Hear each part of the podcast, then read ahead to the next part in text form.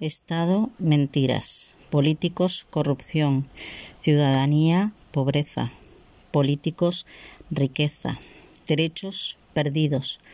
Autónomos, ruina. Políticos, títeres. Legisladores, lobistas. Políticos, inmoralidad. Burgueses, pasotismo. Mayores, exclusión. Multinacionales, cabildeo. El Estado nos sigue mintiendo por medio de políticos completamente podridos, manejados por los lobistas de las grandes empresas españolas, para castrarnos moralmente con sus continuados abusos. El cabildeo empresarial español, nuestros verdaderos gobernantes y verdugos, manipulan y ordenan a los títeres políticos a cambio de suntuosos botines que nos suban los impuestos y nos denieguen cada ayuda que pidamos o que nos obliguen a devolverlas para así convertirnos en sus sumisos esclavos. Hola, soy Yaque, bienvenidos a mi podcast. En realidad hoy voy un poco a voleo. No tengo nada en concreto de lo que quejarme y sin embargo tengo mucho. Pero la verdad estoy cansada de poner reclamaciones, de intentar hacer valer mis derechos y que otros los cojan y se los pasen por el sobaco de manera desafiante en mi propia cara. Aún así, después de ocho largos meses, sigo aquí, como prometí, a pesar de unos cuantos. No estoy cansada de denunciar lo que considero injusto, pero sí de la sumisión de la gente, que aunque estén pasando las de Caín, no se quejan por no dejar en evidencia los grupos políticos por los que son abusados. No entiendo que la gente continúe, hundiéndose y lo que es peor aún, hundiéndonos en la mierda por practicar un fanatismo sumamente tóxico.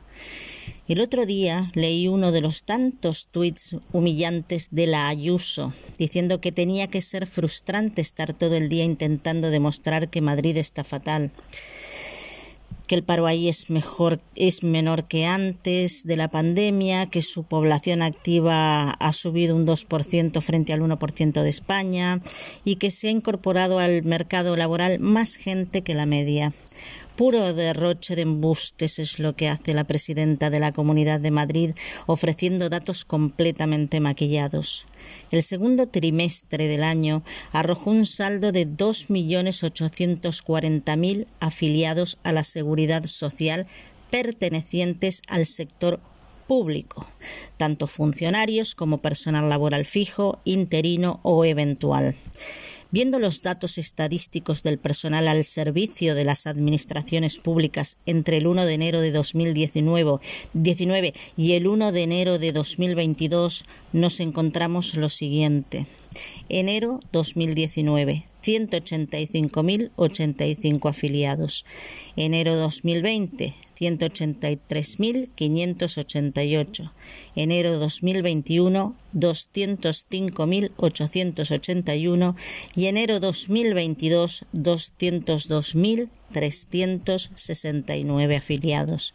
De modo que cuando la Ayuso se llena la boca diciendo que Madrid es la única comunidad donde el empleo se sitúa no solo por encima de la media, sino que supera el nivel prepandemia, miente, miente como siempre.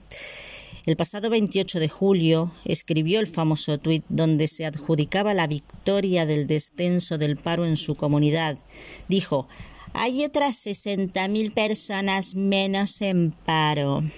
Lo que omitió fue primero los afiliados a la seguridad social del sector público, que han aumentado en 17.284 personas entre el periodo que va de enero del 2019 a enero del 2022, sin contabilizar los familiares y amiguetes que han sido metidos a dedo durante seis meses hasta llegar al cierre del mes de julio que vaya a saber cuántos miles suman y tampoco ha mencionado los contratos basura estivales.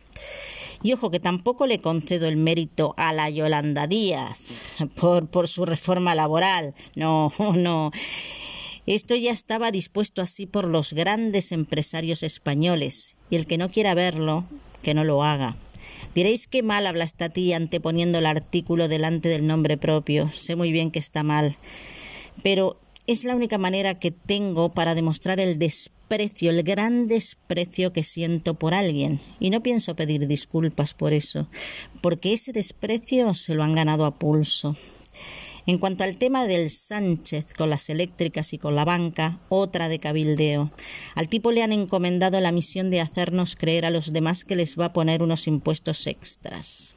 La realidad es que mientras los obreros de las micro, pequeñas y medianas empresas, la población de clase baja a la que pertenecemos casi todos, nos vamos empobreciendo hora a hora. Sí, hora a hora, porque hay que ver cuánto está el megavatio hora. Los grupos de cabildeo, como por ejemplo la banca y las eléctricas, siguen sumando y acumulando riqueza y por consiguiente poder legislativo, ejecutivo y judicial.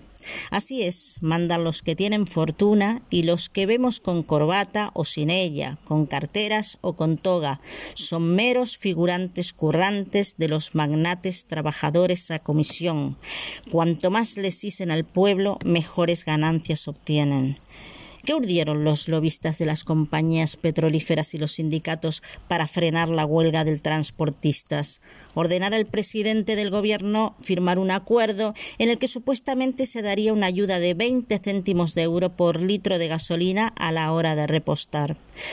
La multinacional energética y petro, petro química española Repsol, un gran lobby empresarial, anunció que además de los 20 céntimos de euro de bonificación ofrecidos por el, por el gobierno, ellos ofrecerían 10 céntimos durante todo el verano, que era la época de más desplazamientos, con lo cual los conductores se beneficiarían de 30 céntimos en total.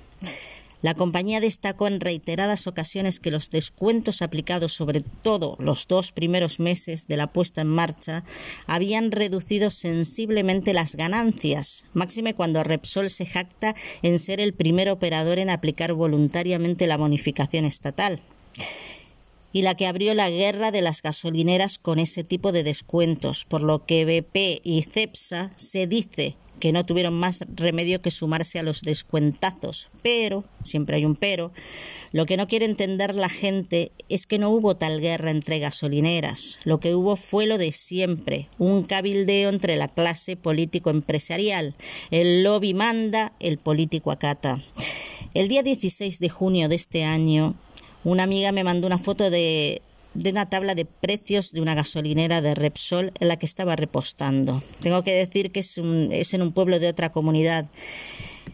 Y al dejarme con la boca abierta por el asalto a mano armada que se anunciaban los paneles de la compañía, decidí guardarla y mirad por dónde hoy la comparo con los precios de otras gasolineras en la misma fecha y en el mismo pueblo y, me río por no llorar. Ya sabéis que no tengo coche, afortunadamente, porque viéndolo desde el grado de pobreza que he ido acumulando desde 2020 a día de hoy, me hubiese supuesto una aceleración en mi crisis financiera particular, aunque por el por otro lado, para evitarme los costes que supone vivir bajo un techo, un coche hubiese sido una opción a la puta calle, por ejemplo. Pero ya estaría en la cárcel y pagando una multa por ocupar la vía pública. Que me ofusco y me voy por los terros de Úbeda. Vamos a ver, los precios de Repsol a mediados de junio de 2022 quedaban así sin plomo 95 a 2 euros con 18 céntimos al litro y el gasóleo A a 2 euros con 13 céntimos el litro. El 31 de julio la Simplomo 95 a 1,87 y el gasóleo A a 1,97. Y en el mismo pueblo y en la misma fecha la gasolinera de bajo coste Petroprix, la Simplomo 95 costaba 1 euro con 78 céntimos y el gasóleo un euro con 84 céntimos. Así que el triple salto que Repsol se adjudicó con los supuestos descuentos se transformó en una enorme zambullida, en un gran charco de mierda en el que se rebozaron el lobby, los lobistas, los políticos, los magnates, los mangantes y toda la mafia cabildera. En realidad, lo correcto es decir la mafia del cabildeo pero a esa calaña se la define mejor con lenguaje incorrecto. En principio, la subida más grande fue a partir de marzo de este año. Le echaron la culpa primero a la pandemia y luego a la guerra en Ucrania. Pero lo cierto es que los carburantes vienen subiendo sin parar desde hace años. Por ejemplo, la gasolina viene subiendo imparable desde 2013 y el gasoil desde 2014. El precio medio de la gasolina en enero de 2020 se situaba en un euro con 31 céntimos. Al contrario, al contrario de lo que nos han hecho creer en febrero y a partir de la pandemia, comenzó a bajar, cerrando el año a un euro con 18 céntimos. En enero de 2021 costaba 1,21 y cerrando diciembre 1,48. Enero de 2022 1,51 y a cierre de julio a 1,87. El gasóleo abrió el año 2020 a 1,24 y al igual que pasó con la gasolina, empezó a bajar a partir de febrero, llegando a 0,99 en el mes de mayo y a 1,06 en diciembre. En enero de 2021 costaba 1,09 y en diciembre llegó a 1,34. En enero de 2022 costaba 1,38 y seis meses después, o sea, a 31 de julio, se incrementó en 0,59 llegando a costar un euro con 97. Y según apuntan los expertos en la materia, en unos meses la subida tanto de la gasolina como del gasóleo podría rondar los 3 euros el litro. El lobby Repsol, por medio del timo de los 30 céntimos, no solo logró frenar la huelga de transportistas, sino también engañar a la gente hasta volverse completamente gilipollas, llenando bidones de gasolina que acumulaban en sus casas a un precio inflado que en ningún momento supuso una merma para las gasolineras, como declararon en su momento, sino justamente lo contrario. En abril de 2022, cuando se puso en marcha la bonificación estatal, las gasolineras facturaron casi un 70% más que en 2021, consiguiendo un total de 33.700.000 euros al día, frente a los 19.800.000 euros del año anterior, superando así los mil millones en ventas solo en el mes de abril. Otra cosa importante que hay que tener en cuenta es que con descuento y todo, en cada repostaje, el dinero que gastas en, el carburante no llega al 40%. Hablando con una amiga sobre el tema hace tres días, me dijo que el recorrido que antes hacía con 50 euros ahora le cuesta el doble. En un repostaje, por ejemplo, de 100 euros, 50 van para impuestos. 12 para la logística, 2 para el mayorista y 36 para el carburante. Todo esto confirma que el nivel de pobreza al que estamos llegando en este país se lo debemos a los elevadísimos impuestos que pagamos y que van destinados a como dicen los demás, ahí van a sanidad, ahí van a educación, los cojones, no, vamos a ver, va a una mínima parte. todo lo demás va, en su mayor parte va a los políticos en concepto de que de comisiones por figurar como legisladores, siendo la cara visible de los lobbies españoles. Otro dato importante que se me olvidaba mencionar es que el ex político, ex presidente del Partido Nacionalista Vasco, el químico y empresario Josu Johnny Maz, en el actual, el actual consejero delegado de Repsol, el mismo que declaró en mayo de este año que la bajada de precios de su compañía había dado paso a una reducción considerable de márgenes, que de ajustar solo un poco más hubiesen vendido a pérdida, además de hacer competencia desleal. Yo ya no sé si llamarles lobbies, cárteles o caracemento, pero hacer ese tipo de declaraciones afirmando que no han hecho tal cosa cuando es lo que vienen haciendo toda la vida y que encima la gente les crea, tienen su mérito, la verdad. Pero bueno, por eso están ahí, en los puestos que ocupan, porque son buenísimos en lo suyo, tienen facilidad de palabra y sobre todo son manipuladores natos. Y si no, solo basta con ver que las grandes empresas siempre se libran de cumplir penas por los delitos que cometen delitos continuados una y otra vez y volvemos a lo mismo. Ellos mandan, ellos hacen las leyes y las hacen cumplir a los demás. Ellos son los eternos exonerados.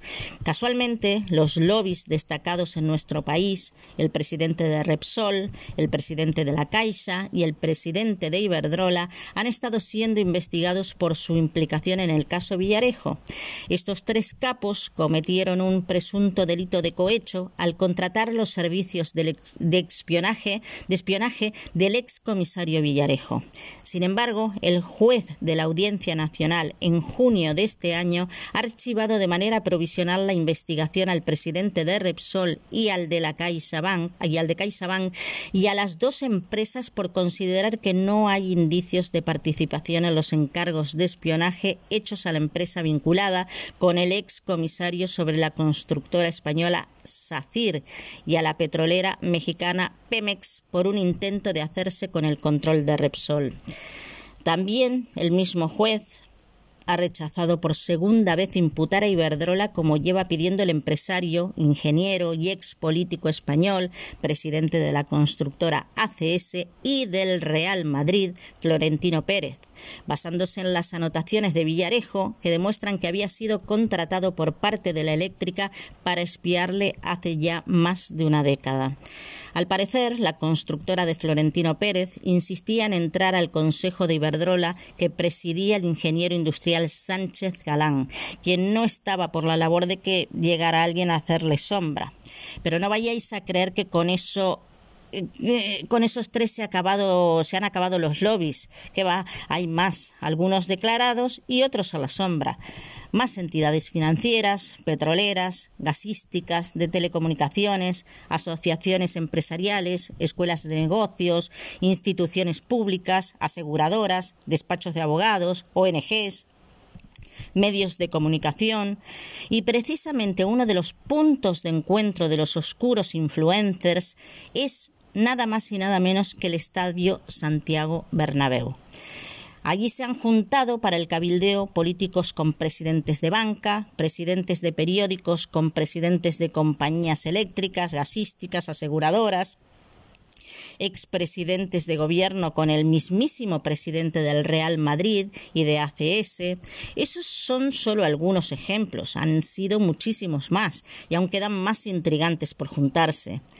En el palco urden, comen y beben y en la tele hacen como que se pelean. Todo un circo que esta gente monta de manera paralela para no perder ni una pizca de poder y sobre todo de dinero. De todas maneras, esta gente se ha preparado durante toda su vida para ser los villanos poderosos que son hoy. Y no, no estoy hablando de cómics, sino de la vida real. Los hay que son verdaderos demonios y otros un poco menos, pero todos con un fin común, hacerse con el poder de países enteros. Lo que no entiendo todavía es para qué, no, mm, no me entra a la cabeza, no sé para qué. Todo ese paripé de denunciarse unos a otros, de, de espiarse, de que les investigan, les imputan y pasan cinco, diez, quince años y las supuestas indagaciones siguen y se amontonan un sinfín de pruebas y no pasa nada, pura distracción. Me gustaría saber qué están urdiendo ahora. Nada bueno fijo, pero que están tramando seguro. El novelista, dramaturgo y letrista brasileño Paulo Coelho dijo la peor parte de una sociedad manipulada por la política es ver a pobres defendiendo a ricos culpables de su pobreza. Hasta el martes. Un abrazo y recordad que las penas compartidas son menos penas y que la unión hace la fuerza.